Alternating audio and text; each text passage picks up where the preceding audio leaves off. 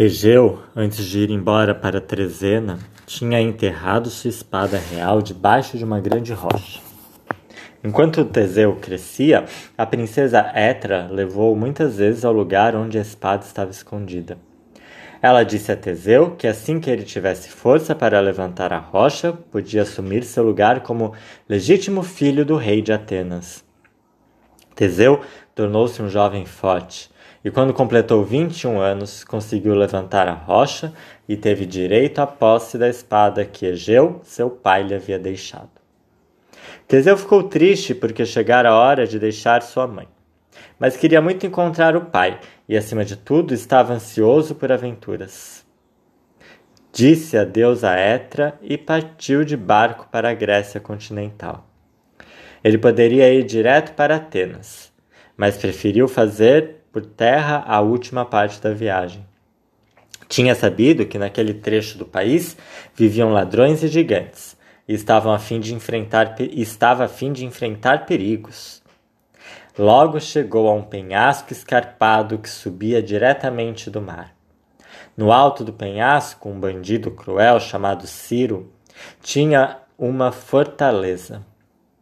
Ciro costumava ficar sentado numa rocha do penhasco e forçar os viajantes que passavam por ali a lavar seus pés.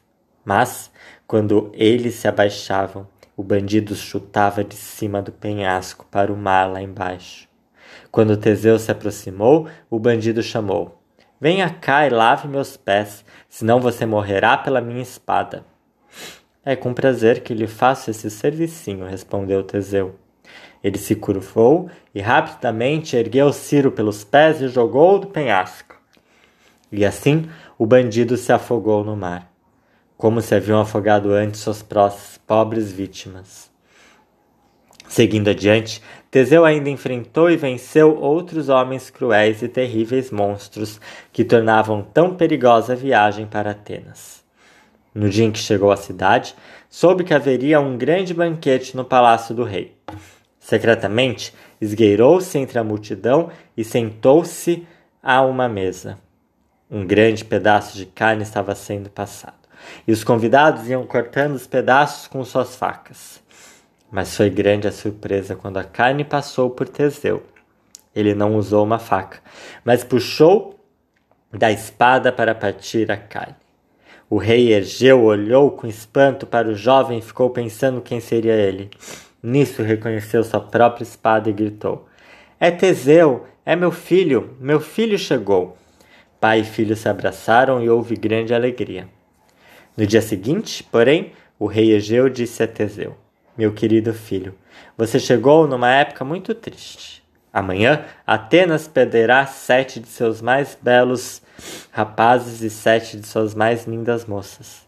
Então contou a Teseu sobre o rei Minos e sobre o labirinto onde vivia o Minotauro. O valente Teseu disse: Darei um fim a isso. Eu mesmo vou junto com um dos sete rapazes. E assim ele planejou partir para a ilha de Creta com os jovens condenados.